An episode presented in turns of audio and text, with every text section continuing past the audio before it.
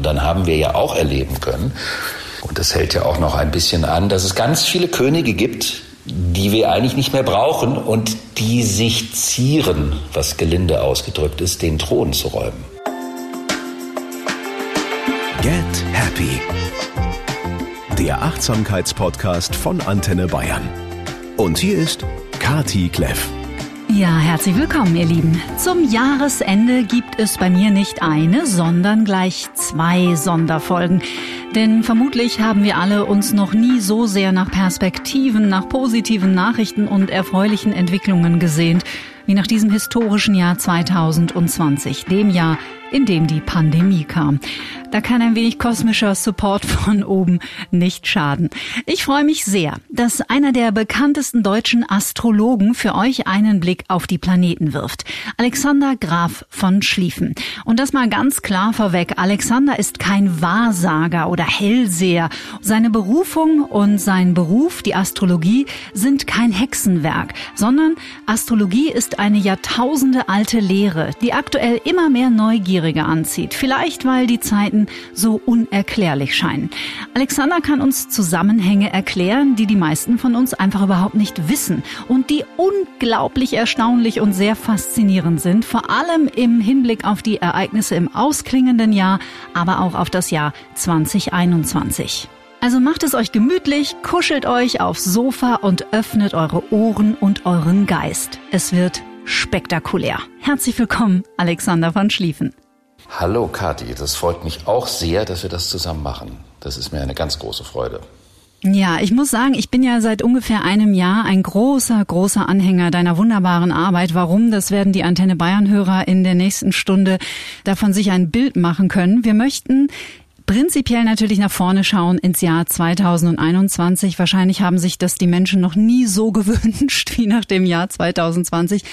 Aber das Jahr war historisch und wir kommen um einen kurzen Rückblick fast nicht drum rum, oder? Es macht gar keinen Sinn ohne einen Rückblick, weil der Rückblick auch direkt eine Art Vorausblick ist. In dem Verständnis dessen, was 2020 geschehen ist, kann man dann ableiten oder weiterleiten zu dem, worum es eigentlich geht. Das ist ja das Aller, Allerwichtigste. Ist ja die Frage, was passiert eigentlich gerade in der Welt? Mhm. Und da hat natürlich die Astrologie eine vollständig andere Perspektive als das normale, in Anführungsstrichen, Denken oder Bewusstsein. Hm. Ich spring mal kurz ins Jahr 2019. Das war nämlich das Jahr, in dem ich dich und deine astrologische Arbeit entdeckt habe. Und wenn man sich deinen Jahresausblick fürs Jahr 2020 in der Retrospektive nochmal anhört, dann muss ich sagen, verschlägt es einem echt ein bisschen die Sprache. Trotzdem hat dich das Jahr 2020 mit all seinen Ereignissen kalt erwischt und doch überrascht? Also überrascht auf jeden Fall, kalt erwischt absolut nicht. Aber überrascht hat mich, weil es ja aus der astrologischen Perspektive um einen kompletten Epochenwandel handelt, über den wir ja in der Folge gleich noch sprechen werden. Die ultimative Konsequenz, mit der überall die Stecker rausgezogen werden, wodurch eine alte Welt ja aufhört zu sein, die hat mich dann doch ein bisschen überrascht. Also die Intensität, mit der das alles geschehen ist, hat mich dann doch ein bisschen überrascht. Also da warst auch du als Astrologe nicht darauf vorbereitet. Ich war schon darauf vorbereitet, dass es ein Epochenumbruch ist und sowas passiert ja nicht alle Jahre, das passiert ja ganz, ganz selten. Also wir sind Menschen, die in einer Zeit leben und wir wir sind Zeitzeugen von etwas so großem, epochalen, das haben ja viele Menschen gar nicht erlebt. Ich meine, viele Menschen haben andere Dinge erlebt oder auch schwierige Sachen im 20. Jahrhundert erlebt. Aber mhm. einen solchen Umbruch, den erlebt man nur alle paar hundert Jahre. Also muss man auch genau zu diesem Zeitpunkt leben. Ich muss sagen, dass ich durch das Kennenlernen deiner Arbeit erstmal begriffen habe, was die Astrologie eigentlich für eine hochkomplexe und präzise und feine ja, ich muss sagen, Angelegenheit ist, weil sie ist tatsächlich als Wissenschaft noch nicht anerkannt. Das ist schade eigentlich, oder? Das ist vollkommen nachvollziehbar, dass die Astrologie in dieser Zeit nicht als Naturwissenschaft im konventionellen Sinne geführt werden konnte. Das ist also ein Charakteristikum dieser 200-jährigen Erdzeit, die ja unlängst zu Ende gegangen ist, in der es darum geht, dass alles praktisch und materiell erklärbar ist. Also es ist das Diktat der Zahl. Das hat sogar mal der Schriftsteller Ernst Jünger Anfang des 20. Jahrhunderts erwähnt. Mhm. Also alles musste naturwissenschaftlich auf Basis der Methodik der materiellen Überprüfbarkeit beweisbar sein, damit es einen Anteil an der Wirklichkeit bekommt. Und alles, was auf dem Wege nicht erklärbar war, gehört nicht dazu, weil es nämlich dem, was man bemessen kann, auch Angst macht. Das hat sich ja bis heute nicht wirklich verändert.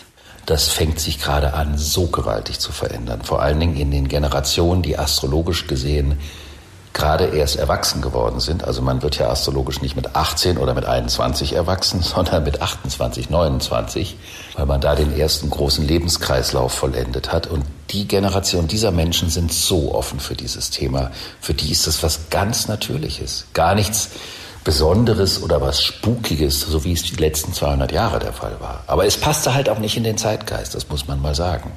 Mhm. Da zählte alles nur, was mathematisch bemessbar ist. Und alles andere waren Luftschlösser, Fantasiegebilde, Unwirklichkeiten, Nebensächlichkeiten. Mein Gast im Podcast zu Weihnachten war Pater Anselm Grün.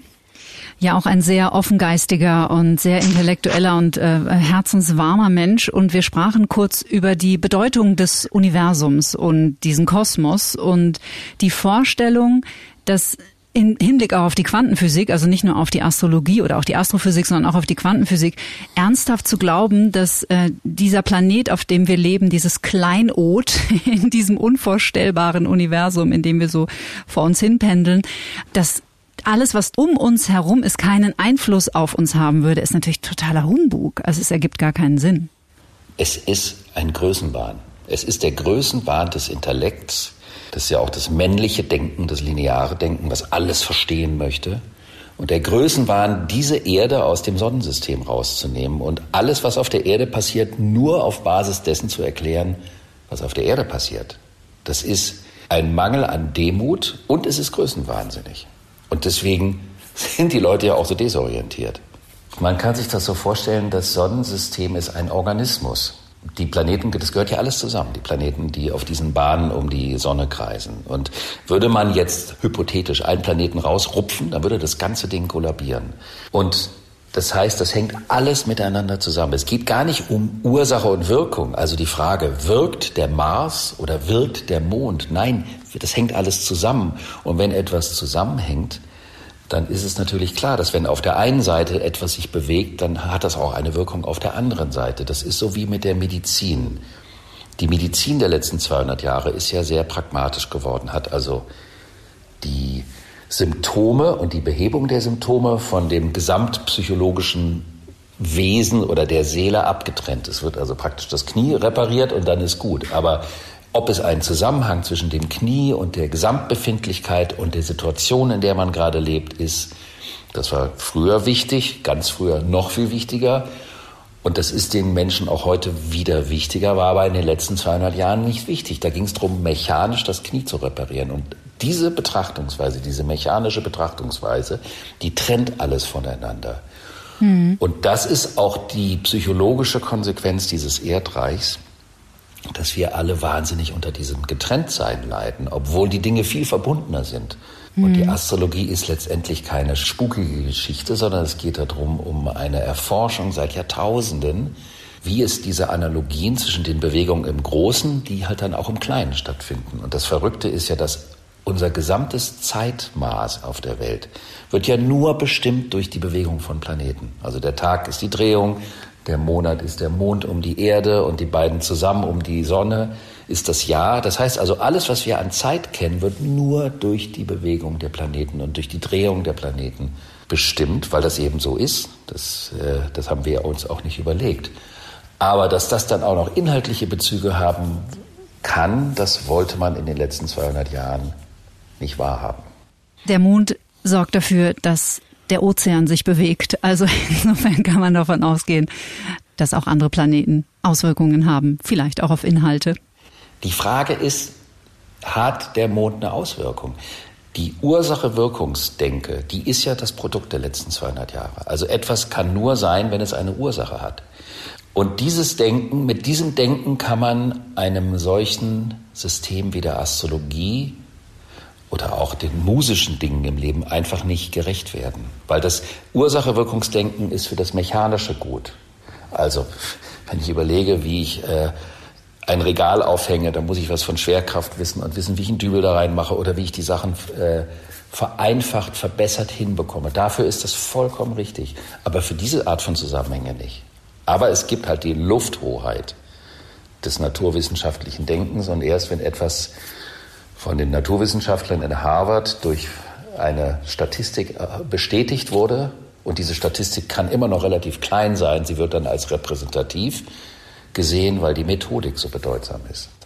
Bevor wir einsteigen ins Jahr erst 2020 und dann 21 noch kurz ein paar Worte zu dir. Du hast deine Ausbildung als Astrologe 1991 begonnen, 96 geprüft abgeschlossen und hast seitdem eine Menge Hörbücher veröffentlicht, unter anderem auch zwei Bücher geschrieben.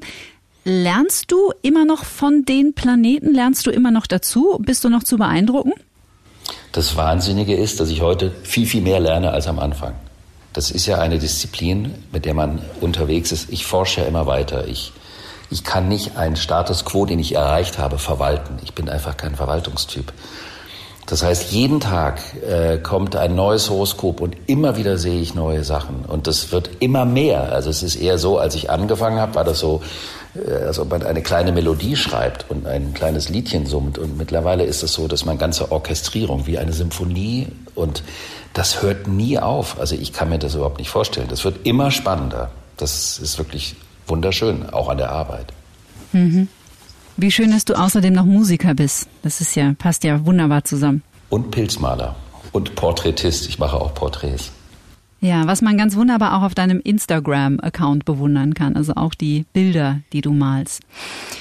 Alexander, für Neueinsteiger und ohne zu sehr ins Detail zu gehen. Aber du hast es schon gesagt, wir kommen um das Jahr 2020 nicht drum rum und das wollen wir auch gar nicht.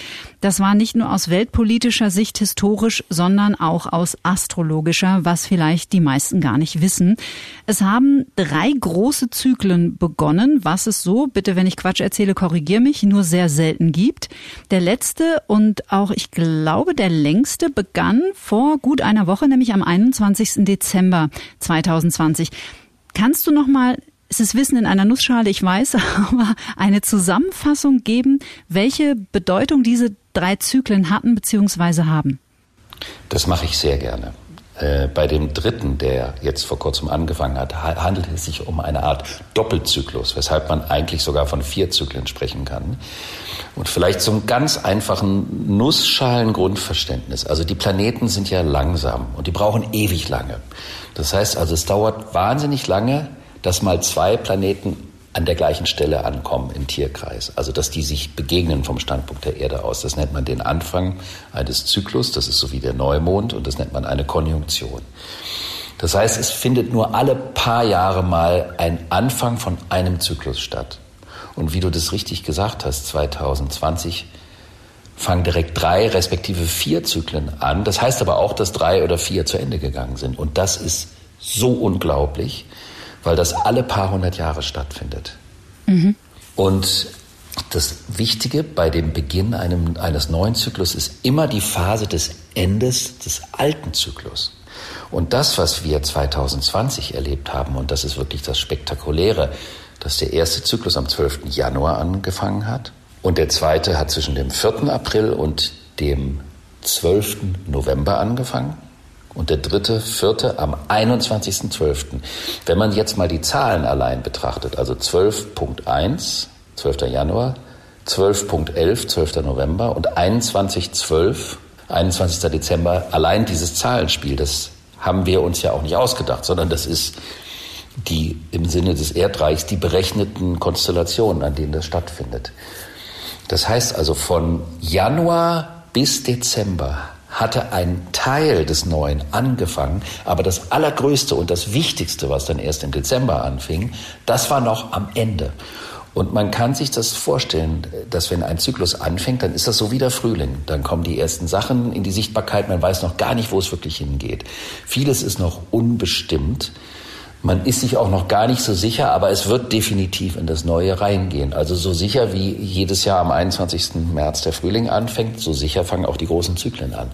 Aber was passiert am Ende des Zyklus? Das ist so wie in der Fischezeit, wenn bei uns in Europa alles vertrocknet und tot ist in der Natur. Man hat das Gefühl, ob das jemals wieder auferstehen kann. Und man kann das Ende von einem großen astrologischen Zyklus, ich bitte um Nachsicht für dieses vielleicht etwas konfrontative Bild, aber es entspricht dem mit der Menstruation, mit der weiblichen Menstruation vergleichen. Das heißt also, wenn ein 38 Jahre Zyklus zum Ende kommt, dann wird das eine Zeit von ein paar Jahren, also ein, zwei Jahre schon Vorlauf haben. Das heißt also, es hat schon 2018 angefangen, dass diese großen Zyklen angefangen haben auszubluten, also dass ein Ende in die Sichtbarkeit kam.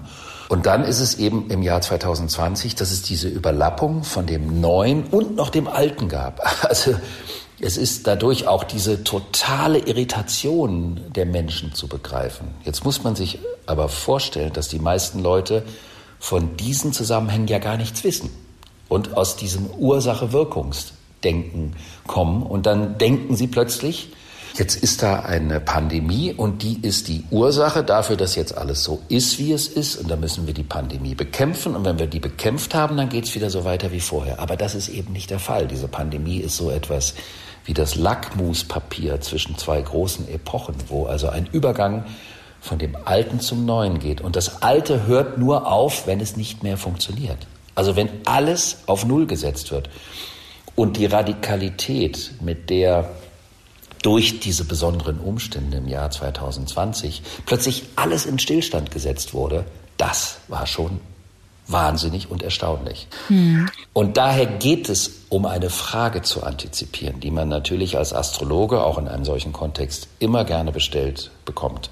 Wann ist es vorbei und wann geht's weiter? Diese Frage ist die falsche Frage. Es geht nicht darum, dass das vorbei ist. Es ist dann vorbei, wenn die neue Zeit angefangen hat und wir Menschen begriffen haben, dass es nicht nur um diese Bekämpfung eines Phänomens geht, sondern dass es darum geht, dass wir uns in der Welt, in der Gesellschaft, im Miteinander komplett neu organisieren, was ja zum Teil durch die Umstände auch schon stattgefunden hat. Aber es ist natürlich auch wahnsinnig viel Unruhe. Mhm. Ich glaube, noch nie, seitdem wir auf der Welt sind, haben wir Menschen uns so viele Sinnfragen gestellt wie im Jahr 2020. Mhm weil wir saßen alle zu Hause, konnten nichts machen und konnten keine Menschen treffen, konnten nicht in Restaurants gehen, konnten nicht auf Konzerte gehen. Und dann stellt sich die Frage, was ist eigentlich wichtig? Wer ist wichtig, was man ja auch beobachten konnte? Welche Menschen sind wichtig? Es gibt ja ganz, ganz viele Beziehungen, die in diesem Jahr auch sich verändert haben. Viele Beziehungen, die zu einem Ende kamen. Plötzlich werden vielleicht Menschen, mit denen man gerade in einer solchen Zeit ganz viel anfangen kann, plötzlich wichtiger auch für die Zukunft, weil man mit denen plötzlich das Neue aufbaut. Also das heißt, aus dem astrologischen Blickwinkel bekommt man einfach eine komplett andere Perspektive auf das große Szenario. Sehr spannend, weil ich behaupte mal, mit dieser Aussage holst du ganz, ganz viele Menschen ab, die uns jetzt zuhören, weil das habe ich sowohl bei mir beobachtet als auch im Freundeskreis.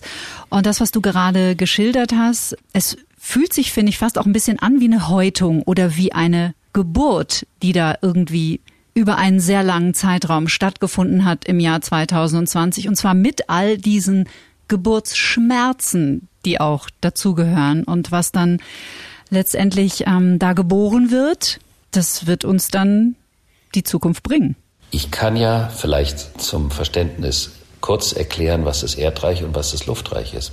Also diese Konstellation, die jetzt am 21. Dezember angefangen hat, die nennt man eine, die große Konjunktion. Und das ist, sind die Planeten Jupiter und Saturn.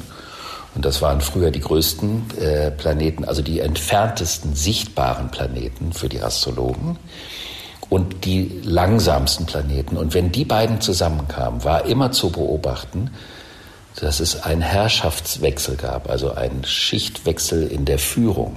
Daher nennt man diese Konstellation seit Ewigkeiten. Der alte König geht und der neue König kommt. Jetzt dauert ein eine Umlauf von diesen beiden Planeten dauert 20 Jahre. Das ist nicht so dramatisch. Aber das Spannende ist, dass die immer für 200 Jahre in einem Element stattfindet. Wir haben ja die vier Elemente Feuer, Erde, Luft und Wasser. Und alle 200 Jahre gibt es also einen Elementensprung. Das heißt, dann findet die jetzt, sie hat jetzt für 200 Jahre im Element Erde stattgefunden. Und ab dem 21. Dezember findet sie im Element Luft statt. Und das ist diese Doppelung, von der ich eben sprach. Das heißt, es findet diese Konstellation statt. Und das ist der Beginn einer 20-jährigen Phase, die aber gleichzeitig der Beginn einer größeren 200-jährigen Phase ist. Im Element Luft. Daher kann man sagen, ein Erdkönigreich, was um 1800 angefangen hat, kommt zum Ende und es beginnt eine 200-jährige Luftepoche. Und die Frage ist, was bedeutet die Erde? Erde ist das Pragmatische, das sind die Ressourcen aus der Erde, die Energieressourcen auf der Erde. Das ist die Zeit der industriellen Revolution, das ist die Zeit des Kapitalismus, das ist die Zeit der Entwicklung der exakten Naturwissenschaften und es ist eine Zeit, in der wir mechanisch gesehen, technisch in der Welt unfassbare Fortschritte gemacht haben. Ich glaube, darüber sind wir uns einig. Alles, was da so in der Technik in den letzten 200 Jahren in die Welt gekommen ist, ist also wirklich zum Teil ja auch spektakulär. Also auch Fortschritte in der Medizin. Mhm, allerdings. Und das heißt, alles, was praktisch bemessbar war, was ich auch schon mal vorhin erwähnte, also auf Basis der Methodik der exakten Naturwissenschaft berechenbar war, hatte in dieser Zeit logischerweise die Lufthoheit. Das ging sogar so weit, dass im 20. Jahrhundert die Entwicklung der Kultur wie in olympischen Kategorien bemessen wurde. Also er war der Erste, der das gemacht hat. Sie war die Erste, die sowas gemacht hat. Es war also immer so, es waren so Leistungs, bemessbare Leistungserkennungen ähm, oder es gab sowas wie Hitlisten. Wer ist, wer ist der Erste, wer ist der Schnellste? Also dieses Thema immer an der Zahl bemessbar. Und dann haben wir ja jetzt am Ende des Jahres 2020 oder überhaupt im Jahr 2020 in den Medien, also in den Printmedien oder in den virtuellen Printmedien, gab es den Tanz der Zahlen. Jeden Tag so und so viele neue Fälle, so und so viele neue Todesfälle, Neuberechnungen in den Vereinigten Staaten, Wahlergebnisse in Georgia, in Wisconsin und so weiter. Es gab also eine, eine inflationäre Überflutung der Welt mit der Zahl. Und ich habe das betrachtet als die Agonie, den Todeskampf des Erdreichs. Das Erdreich versucht nochmal die Lufthoheit zu gewinnen, indem es die Bestätigung für seine Richtigkeit durch die Zahlen überall versucht zu bestätigen. Das ist wie so eine, eine Art Demonstration der Macht. Und dann haben wir ja auch erleben können, und das hält ja auch noch ein bisschen an, dass es ganz viele Könige gibt, die wir eigentlich nicht mehr brauchen und die sich zieren, was gelinde ausgedrückt ist, den Thron zu räumen. Zieren ist ein schönes Wort in dem Zusammenhang, ja. Ist wirklich ein zartes Wort, oder? Sehr zart und die dadurch auch einen irdischen Schaden anrichten, indem sie nämlich, das ist so wie jemand, der betrunken von der Tafel segelt und das ganze Tischtuch mit runter und die ganzen schönen Sachen, die auf dem Tisch mit runterreißt. Also das ist praktisch das, das ist die, diese teuflische Geschichte am Ende des Erdreichs. Und was bedeutet das Luftreich? Das Luftreich ist das Thema der Vernetzung. Also Luft ist ja ein ganz anderes Element und da geht es um die Kooperation, das Zusammenarbeiten. Zum Erdreich gehört ja auch, wenn es immer um die Quantität geht, nie um die Qualität. Wenn ich mehr habe als du, dann bin ich besser und wichtiger als du. Das heißt aber auch, dass ich um meinen Besitz, was ja ganz wichtig ist, einen ganz fetten Gartenzaun ziehen muss, damit du mir nichts wegnehmen kannst. Mhm. Und das ist das Thema der Erde, auch die Abgrenzung. Meins war ja auch dieser lustige Spruch 321 Mainz. Und im Luftreich geht es nicht mehr um deins und meins. Im Luftreich geht es darum, wie können wir uns, so unterschiedlich wie wir sind, auch starke Persönlichkeiten meinetwegen, mit besonderen Fähigkeiten und Potenzialen, was können wir gemeinsam kreieren, was über das Vermögen des Einzelnen hinausgeht? Und zu dem Luftreich gehört auch ein komplett anderes Verständnis von dem Thema Ursache und Wirkung, also auch Logik. Also es geht um die Parallelität. Also man hat ja, um ein Argument des Erdreichs zu benutzen, festgestellt, dass wenn Vögel irgendwo in Europa ihr Verhalten ändern, dass es passiert, dass die gleiche Vogelart, obwohl es keine kausale direkte Beziehung gibt, am südlichen Ende der Erde plötzlich das auch macht. Das ist das Netz, das ist das Netz der Verbundenheit. Und über das Netz findet eine Gleichzeitigkeit statt, die aber nichts damit zu tun hat, dass erst A B umwirft und dadurch C entsteht. Und dieses Denken verändert sich in der Welt. Und das merkt man eben auch immer mehr. Und daher ist es eben auch interessant zu sehen, mit welchen Themen beschäftigen sich die nachrückenden Generationen, was ist für die selbstverständlich und normal. Und mein Lieblingsbild für dieses Thema ist der Pilz. Weil der Pilz ein Viech ist. Wir wissen ja nicht genau, ob der ein Tier oder eine Pflanze ist. Naturwissenschaftler sind sich darüber noch nicht einig. Mhm. Im Sinne der alten statistischen Wirklichkeitserhebung. Aber was der, dieses Erdmolchviech macht, der Pilz, der hat seit Jahrtausenden schon unter der Erde Netzwerke gebaut. Das ist ja der eigentliche Pilz. Das heißt, es gibt gigantische Netzwerke, die was mit Informationsaustausch und mit Abwehr von Giftstoffen, mit Versorgung von Nahrungsgeschichten zu tun hat. Also der Pilz unter der Erde im Erdreich hat da immer schon das gemacht, was für uns Menschen in der Gesellschaft später in den nächsten 200 Jahren im Luftreich ganz wichtig wird. Man hat ja auch im letzten Jahr sehen können, dass dadurch, dass der physische Kontakt, was ja eine Paradoxie ist, wenn man sich das mal genau anschaut, am Ende des Erdreichs dürfen wir keinen physischen Kontakt mehr haben, weil wir eine Lungenkrankheit abwehren wollen, die auf die Luft geht, die uns die Luft zum Atmen nimmt.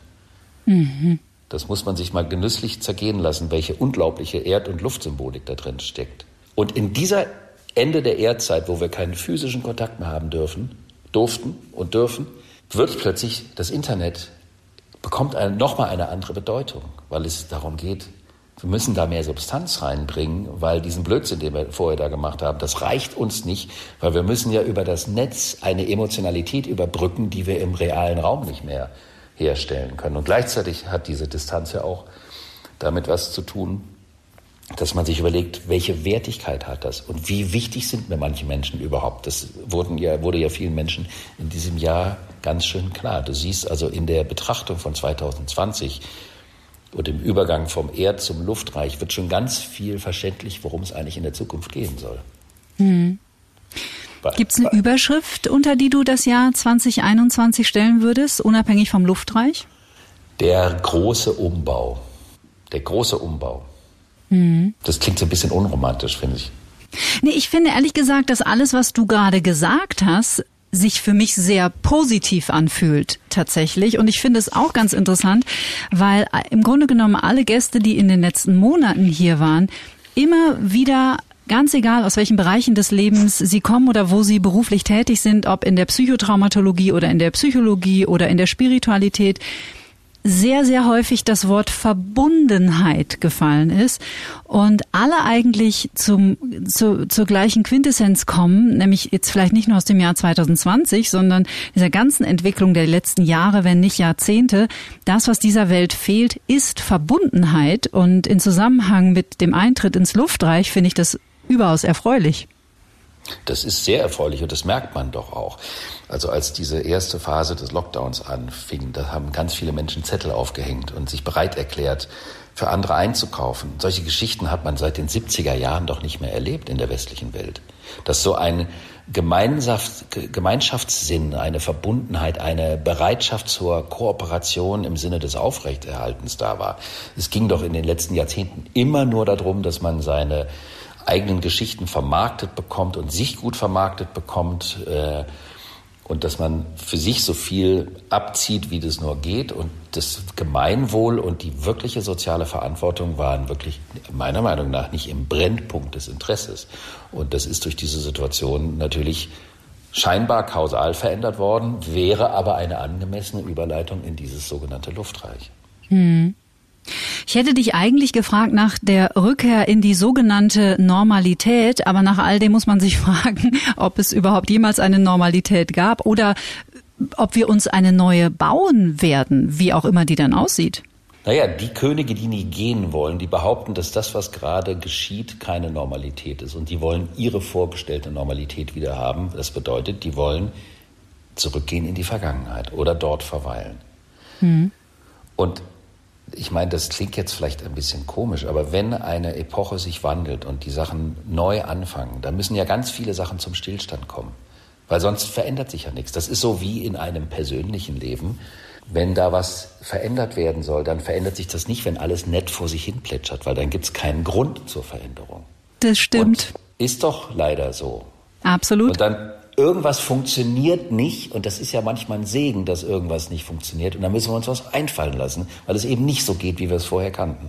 Und in diesem Sinne kann man diesen Übergang betrachten. Und natürlich, es geht um 200 Jahre, die jetzt anfangen. Hm. Das wird nicht per Knopfdruck innerhalb von einem Monat geschehen. Das wird ein Übergang sein von zwei bis drei Jahren, bis vermutlich die meisten Menschen überhaupt spüren, dass es wirklich um einen Epochenwandel und nicht die, die Beendigung einer Krise geht. Ich weiß, dass du dich nicht drängen lässt in das Raster, äh, es wird gut oder es wird noch alles viel schlimmer. Würdest du dich denn trotzdem zu einem positiven oder negativen Grundgefühl überreden lassen, was das Jahr 2021 angeht? Ich muss dich ein bisschen ärgern. Also, die meisten Menschen, die in diesem Jahr 2020 viel gelesen haben, permanent in den Medien waren, da wurden wir verleitet, andauernd zu denken. Denken, was ist denn das, wenn das so wäre? Wie wäre das, wenn das dann infolgedessen so wäre? Also wir wurden permanent in die Hirnwindungen reingedrückt. Und ich habe ja sehr, mit sehr, sehr vielen Menschen auch durch die astrologische Arbeit zu tun. Und da war der Grundtenor, das kann ich schon sagen, durch die Bank. Wenn ich über die Situation nachdenke, dann wird es mir grausig. Mein Bauch sagt aber, dass das irgendwie alles stimmt. Und mein Bauch ist nicht so unruhig wie mein Kopf. Mhm. Akzeptierst du diese Antwort?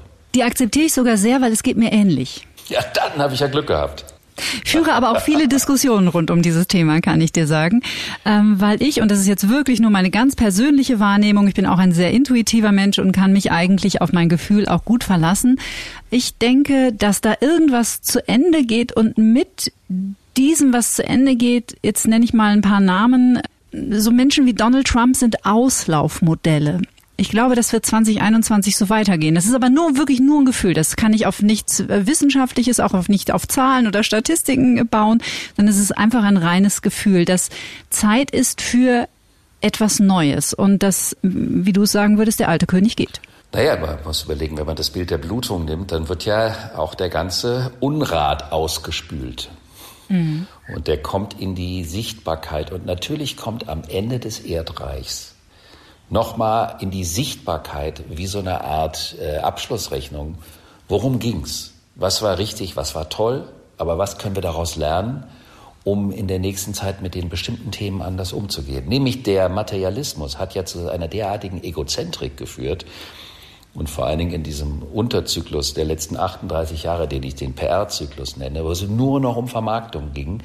Mhm. Und was ist der Schatten? Der Schatten ist eine Dimension der Einsamkeit in der Gesellschaft, der völlig scheinbar unverständlich in, in der Beziehung zu diesem Wohlstand und zu diesem viel Haben steht. Und trotzdem fühlen die Menschen sich, fühlten die oder fühlen sich so einsam wie ansonsten nicht. Und das ist natürlich etwas, was in so einem Jahr wie 2020 noch extremer geworden ist, aber eben auch gekippt ist, weil es so viele Gegenbewegungen gab und die Menschen den, den Hunger der Seele nach Verbundenheit immer mehr gespürt haben und ihnen vielleicht auch mehr bewusst wurde, wie wichtig das ist, weil davon leben wir ja auch. Wir leben nicht nur davon, dass wir ein volles Konto haben. Hm. Das brauchen wir auch. Wir brauchen natürlich, das ist, steht ja gar nicht, es geht ja gar nicht darum, das Erdreich zu verdammen und das Luftreich zu beschönigen, weil wir ja auch schon sagten, im Erdreich sind unfassbare Dinge entstanden und das Luftreich hat auch ganz große Schatten und Dinge, vor denen man aufpassen muss. Trotzdem ist es ein Anfang in eine neue Zeit und das heißt, dass ganz viele Möglichkeiten und Chancen auch da sind. Aufpassen zum Beispiel wovor?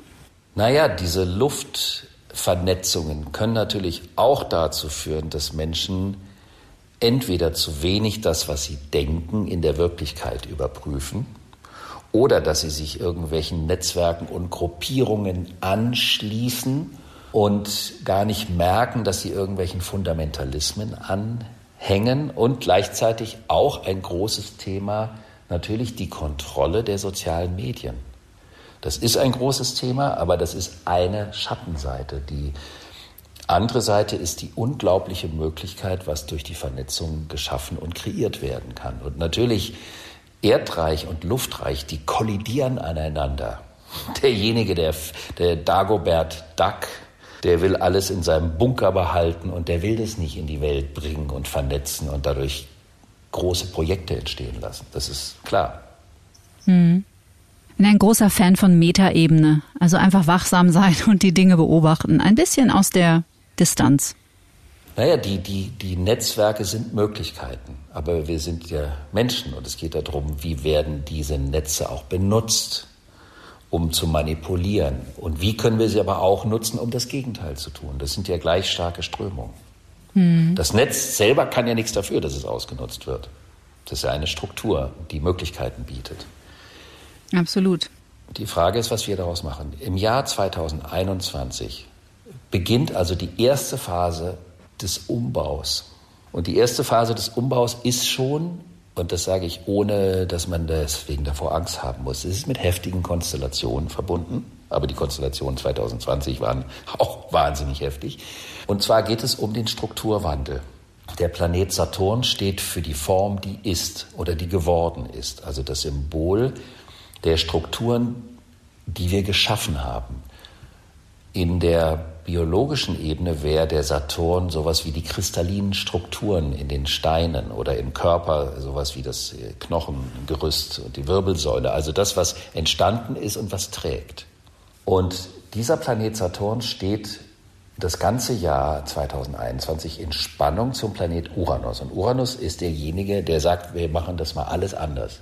Wir improvisieren. Wir müssen alles auf den Kopf stellen und zwar im Dienste der Evolution. Es gibt also die Frage zwischen Revolution und Evolution. Manchmal ist eine Revolution notwendig, um eine Evolution, also eine Weiterentwicklung zu stimulieren. Mhm. Und da geht es im Jahr 2021 darum, dass die Strukturen, die nicht wandlungsbereit sind in die neue Zeit, und das ist etwas, was man jetzt schon mitbekommen kann, wie bestimmte Unternehmen das schon spüren. Man kann ja auch sowas ich sage jetzt mal, intuitiv mitbekommen, ohne einen Hausastrologen zu haben. Also es gibt ja auch Menschen, die spüren das einfach und handeln instinktiv, äh, sage ich mal, richtig im, im, Dienste dessen, was die Zeit auch einfordert. Mhm. Und ähm, ich persönlich zum Beispiel habe das Jahr 2020, das hat aber schon 2019 angefangen, aber vorher noch nicht richtig, wie zum Beispiel das Thema Astrologie plötzlich einen Boom erlebt und die Menschen Interesse daran haben. Und zwar nicht nur, weil sie irgendeinen Strohhalm suchen, wie vielleicht manche Kritiker sagen, sondern weil es wirklich um eine neue Art des Verständnisses geht und wie auch, ich sage jetzt mal, Institutionen mit diesem Thema öffentlich umgehen. Also früher war das so, da kamen die Leute zu mir, aber durchs Hintertürchen, haben sich bei mir hingesetzt, mir die ganze Welt erzählt und sind durchs Hintertürchen wieder raus, waren begeistert, haben es aber niemandem erzählt. Ich habe in einer Talkshow gesessen, wo äh, alle, wo auf der Astrologie rumgehackt wurde und in der Aftershow-Party kamen alle und haben gesagt, wie toll das ist und sie haben sich auch schon damit beschäftigt und so weiter. Und dann habe ich gefragt, warum habt ihr das denn eben nicht vor laufender Kamera gesagt? Ja, das ist so gefährlich und dann ist man angreifbar. Und das ändert sich gerade alles total. Das ist also auch ein, ein Anzeichen, wo ich das erleben kann in meinem ganz persönlichen Wirken. Mhm. Und die Strukturen, die wandlungsbereit sind, die können umgebaut werden. Und der Umbau kann manchmal ein bisschen knirschig sein, aber es geht ja um eine Weiterentwicklung. Es geht also nicht um einen beliebigen Umbau, sondern einen Umbau hinsichtlich der Anforderungen des Luftzeitalters, über die wir ja eben gesprochen haben. Und die Strukturen, die sich dieser Entwicklung widersetzen, die werden es hart haben im nächsten Jahr. Da wird es richtig krachen. Das ist so wie so eine kleine Erdbebenkonstellation. Und das wird auch nochmal Unruhe bringen, aber es ist eine Unruhe, die am Anfang einer neuen Epoche im Grunde genommen ganz sinnvoll ist. Ich meine, die Konstellationen, die finden ja nicht so statt, wie der menschliche Verstand sich eine Folgerichtigkeit vorstellt. Also wir denken, jetzt müsste das so sein und dann ist der Anfang und dann passiert dieses. Na, die Konstellationen geben ja, wie sagt man so schön, die interessieren sich nicht für unser Denken. Die sind einfach so. Und wie gesagt, am Anfang dieser neuen Epoche steht ein kompletter Gestaltwandel auf dem Plan. Mhm. Und der kann aber auch eine gewisse Frische reinbringen, eine Dynamik reinbringen und kann auch Dinge beschleunigen, weil es werden ja neue Strukturen für die neue Zeit geschaffen werden müssen. Und das steht dann schon relativ am Anfang, also im Jahr 2021. Und um das zu antizipieren, wenn man das auf zwölf Tierkreiszeichen runterbrechen möchte, geht es letztendlich in einer solchen Zeit für jedes einzelne Tierkreiszeichen um diese ganz großen Themen. Und im Jahr 2020 waren so viele Menschen bei mir und ich habe jedem gesagt, ich muss ihnen erklären, was astrologisch im Großen und Ganzen da ist, weil ihre persönlichen Themen oder Fragen oder Probleme machen ohne einen Blick auf das große Ganze gar keinen Sinn, weil wir haben es hier mit einem Epochenwandel zu tun. Und Sie kommen vielleicht mit einer Frage über etwas, was Ihnen jahrzehntelang oder 200 Jahre lang in Ihrem Leben nicht gelungen ist. Und jetzt möchten Sie es vielleicht trotzdem, aber Sie wissen nicht. Und dann ist plötzlich ein Epochenwandel und das kann auch bedeuten, dass Dinge, die in der Vergangenheit Ihnen nicht möglich waren, plötzlich möglich werden. Mhm. Und das ist das große Thema. Wo ist das Neue? Wo sind die neuen Aufgaben? Wo halte ich an dem alten Königreich fest? Wo halte ich eine, an einer alten Vorstellung von Sicherheit fest? Wo fehlt mir der Mut für eine neue Vision, für eine neue Empfindung von Miteinander, von Kooperation? Kommunikation? Und, und auch Kommunikation. Mhm, spannend. Wo mache ich den Dagobert Duck? Das heißt, sollte Yogi Löw an seinem Posten des Bundestrainers nächstes Jahr ähm, festhalten, dann tut er sich selber damit keinen Gefallen. Der Yogi Löw, das ist ein Phänomen, da ist vermutlich der gesamte Verband ein altes Königreich, was eine bestimmte Wandlung nicht zu vollziehen geneigt ist. Und das Paradoxe ist nur, dass der Yogi Löw zum Teil im nächsten Jahr ganz gute Konstellationen hat, was ich auch wundersam finde. Aber er hat eine, ähm, er verkörpert diese, es gibt eine Verbohrtheit des Wassermanns. Wenn der Wassermann eine Idee im Kopf hat, dann ist für ihn die Idee, die er in seinem Kopf hat, die Wirklichkeit auf der Erde. Und wenn dann jemand kommt und klopft und sagt, es sieht hier draußen aber nicht so aus wie in deinem Köpfchen, dann steigt er in der Leiter noch fünf Stufen nach oben und sagt, du kannst mir mal gar nichts sagen. Zeigt der Person den berühmten Stinkefinger und bleibt in seinem Kopf und hält an seinem Konzept fest und sieht gar nicht, weil ihm das nicht in die Wiege gelegt ist, dass es eine kaum zu ahndende Beziehung zwischen seinem Konzept und der Wirklichkeit gibt. Mhm. Und das ist diesen Menschen in den letzten zwei Jahren definitiv passiert. Und das ist ihm vermutlich auch vorher schon mal passiert. Aber da gab es vielleicht auch andere glückliche Umstände, die dazu geführt haben. Und lustigerweise war das ja vor allen Dingen auch ein Löwe, nämlich der Schweinsteiger, der ist ein Löwe, das Gegenzeichen, mhm. der nicht unwesentlich zum Gewinn der Weltmeisterschaft beigetragen hat, durch diesen Kampfwillen, durch diese sich sprichwörtlich blutig da durchgehen durch das Finale. Das nur als eine kleine fußballastrologische Anekdote am Rande. Das interessiert auf jeden Fall eine Menge Menschen. Alexander, bevor wir einmal durch die ähm, Sternzeichen gehen, würde ich aber noch eine Personalie unheimlich gerne ansprechen, ähm, die sehr interessant ist, weil du hast dich in einem deiner letzten Folgen mit ihrem Horoskop beschäftigt und mit ihr geht tatsächlich, das muss man einfach so ganz klar sagen, eine Ära zu Ende und das ist die Ära Angela Merkel, die Platz macht vielleicht für einen äh, vermutlich neuen König. Zumindest steht keine adäquate Königin, von der wir wüssten, momentan in den Startlöchern. Wie mh, mm, schätzt du diese Entwicklung ein? Also wir haben kurz über Amerika gesprochen, ähm, über Fußball. Wie wird die Bayern würden jetzt gerne wissen, wird Markus Söder der nächste äh, Bundeskanzler, aber so präzise magst du dich wahrscheinlich nicht festlegen lassen. Ja, das ist die Frage, ob das überhaupt im Moment schon sinnvoll ist, sich da festzulegen, zumal ich aber auch äh, das Horoskop von Herrn Söder nicht kenne. Aber bei der Angela Merkel ist das Interessante, die hat nicht das Horoskop einer Königin. Die ist keine Königin, also die ist eine Mutter, aber keine Königin. Es ist eine sehr eigenartige Mutter, aber sie ist keine Königin. Und bei der letzten Wahl hatte sie Konstellationen, die mir den, also astrologische Konstellationen, die mir den Eindruck verschafft haben, dass sie eigentlich das nicht mehr wollte, dass sie es aus Verantwortung nochmal gemacht hat und den Karren jetzt bis hierhin gezogen hat. Und jetzt ist sie natürlich eine Projektionsfigur in der Gegenwart und sie hat ja auch besonders um die Weihnachtstage ganz besonders schwierige Konstellationen gehabt. Mhm. Ähm, aber ich vermute mal, dass man diese Person mit Abstand nochmal anders bewerten wird, weil sie in ihrem Horoskop eine Konstellation des Übergangs hat. Und daher vermute ich, dass bestimmte, es ist ja oftmals so, in dem Augenblick, wo man etwas erlebt, bewertet man das auf eine bestimmte Art aus dem unmittelbaren Erleben hinaus, heraus. Und mit Abstand bewertet man auch eigene Erfahrungen in der eigenen Biografie anders. Mit dem, was danach alles geschehen ist, als Folge aus einer bestimmten Entscheidung. Das heißt also, wenn man sich die Geschichte, die private, persönliche oder die, die historische Geschichte anschaut, ist es immer die Frage, von welchem Standpunkt aus in der Gegenwart schaut man auf eine Vergangenheit zurück. Und die Angela Merkel hat in ihrem Horoskop etwas, was als Figur des Übergangs vom Erd zum Luftreich taugt. Ich kann das jetzt nicht aus dem Politischen heraus ableiten, sondern ausschließlich aus dem Astrologischen. Und daher vermute ich, dass sie in vielen Jahren anders gesehen wird. Das ist ja auch mit Helmut Kohl zum Beispiel so geschehen damals. Der wurde ja auch anders gesehen in seiner Gegenwart als im Nachhinein oder die ganzen amerikanischen Präsidenten. Insofern können wir diesbezüglich gespannt sein.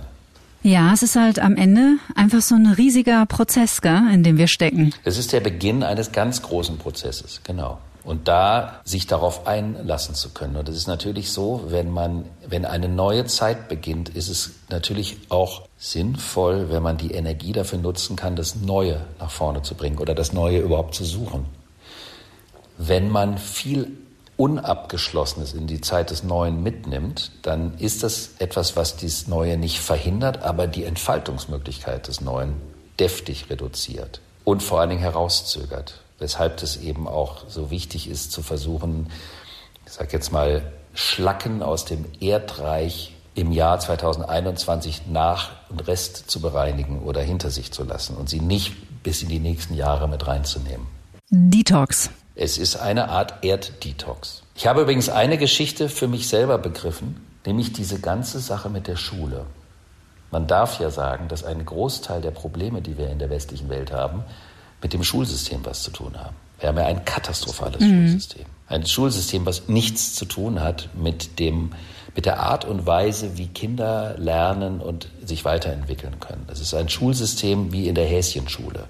Die Kinder sitzen nebeneinander und ich laufe oft an Schulen vorbei und habe mich immer gefragt, das ist so wahnsinnig laut auf dem Schulhof und na klar, das ist die Energie, die die Kinder raushauen, weil sie den ganzen Tag da dumm rumsitzen müssen und sich irgendwas anhören müssen. Und man hat ja in der Schule, lernt man ja teilweise ein Zeug, das man wirklich so nötig braucht wie ein Loch im Kopf, was überhaupt gar keine Substanzaufbau beiträgt für das spätere Leben, total abstrakten Mist. Und natürlich, wenn man eine Gesellschaft verändern möchte, dann ist der effektivste Punkt mit, der, mit den Nachkommenden zu beginnen, also mit der Ausbildung, mit der Schule. Und ich habe selber begriffen, dass natürlich im Erdreich die Schule erdreichmäßig sein muss. Also sitzen alle auf ihren Holzstühlchen und warten, bis sie das erste Pausenbrot essen können oder fummeln unterm Tisch mit ihren Handys rum dass natürlich die Revolution des Schulesystems überhaupt erst im Luftreich anfangen kann, das habe ich selber. Das war übrigens eine der großen Überraschungen für mich der letzten zwei Jahre, das für mich überhaupt äh, auf den Plan zu kriegen, weil ich mich natürlich schon einige Jahre äh, über das Schulsystem geärgert habe. Und du bist selber Vater, muss man dazu sagen. Genau, und mein Sohn hat sogar sein Abitur auf einer Eliteschule gemacht und hat teilweise Zeug lernen müssen, damit würdest du heutzutage noch nicht mal ein Loch in der Wand stopfen. So, not, so überflüssig ist das. Ich höre viele bayerische Eltern gerade laut hoffe, applaudieren. Ja, es, ist, es, ist, es trägt vor allen Dingen nicht zur Entwicklung von Verständnis, von Kooperation, von Engagement, von Verantwortlichkeit bei, weil man nur eine bestimmte Hirnregion zustopft mit unwesentlichen Themen.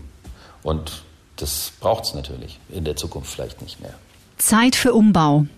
Super, super spannend. Ich glaube, dass in der letzten Stunde vielen Menschen, die uns jetzt zuhören, klar geworden ist, warum ich eingangs gesagt habe, dass auch ich gebraucht habe, um zu kapieren, was für eine feine, ich benutze jetzt einfach mal das Wort Wissenschaft, was für eine feine und präzise und komplexe Wissenschaft äh, sich hinter der Astrologie verbirgt, weil all diejenigen, die jetzt gerne gehört hätten, der Alexander von Schlieffen sagt uns jetzt, im April ist die Pandemie vorbei und dann machen die Biergärten wieder auf und nächstes Jahr ist Oktoberfest. Äh, die werden hier auf dieser Ebene enttäuscht, aber es öffnet natürlich einen viel größeren Horizont für das, was uns da erwartet in den nächsten zwölf Monaten. Das finde ich ziemlich toll. Natürlich äh, geht's, natürlich wollen wir alle in den Biergarten gehen, aber die Beziehung zum Biergarten wird sich einfach verändern.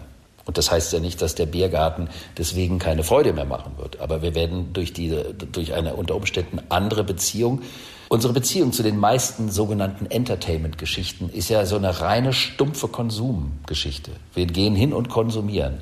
Wir erleben nicht und wir gestalten nicht mit, sondern wir konsumieren einfach. Und vielleicht wird das auch etwas sein, wo die Menschen mehr Hunger haben nach etwas, was dort auch geschieht.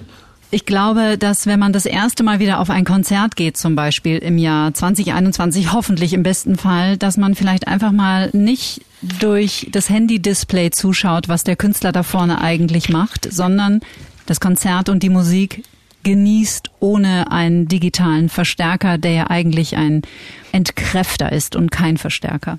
Ja, es ist ein Abstandshalter. Es ist ein, ein Mittelbarkeitsgerät. Also das, man ist nicht da und man möchte ja auch nicht da sein. Aber vielleicht muss auch die ganze Kultur sich neu definieren und ihre ähm, selbstbezüglichen Hallen verlassen und irgendwo auch sich eine neue Art der Kommunikation in die Welt hinein überlegen. Aber das wäre Stoff für einen abendfüllenden Podcast und das ist jetzt wahrscheinlich etwas zu weit führend, aber ich möchte es zumindest angeteased haben. Abendfüllend halte ich ja wohl für die Untertreibung des Jahres. Vielen Dank für den Moment, Alexander. Ja, das war der erste Teil unseres Astrologie-Spezials. Der Blick auf das Jahr 2020, aber natürlich auch auf das Jahr 2021. Und ich bin sicher, ihr brennt darauf zu erfahren, was die einzelnen Tierkreiszeichen im neuen Jahr erwartet. Im zweiten Teil geht's weiter. Get Happy. Der Achtsamkeitspodcast von Antenne Bayern.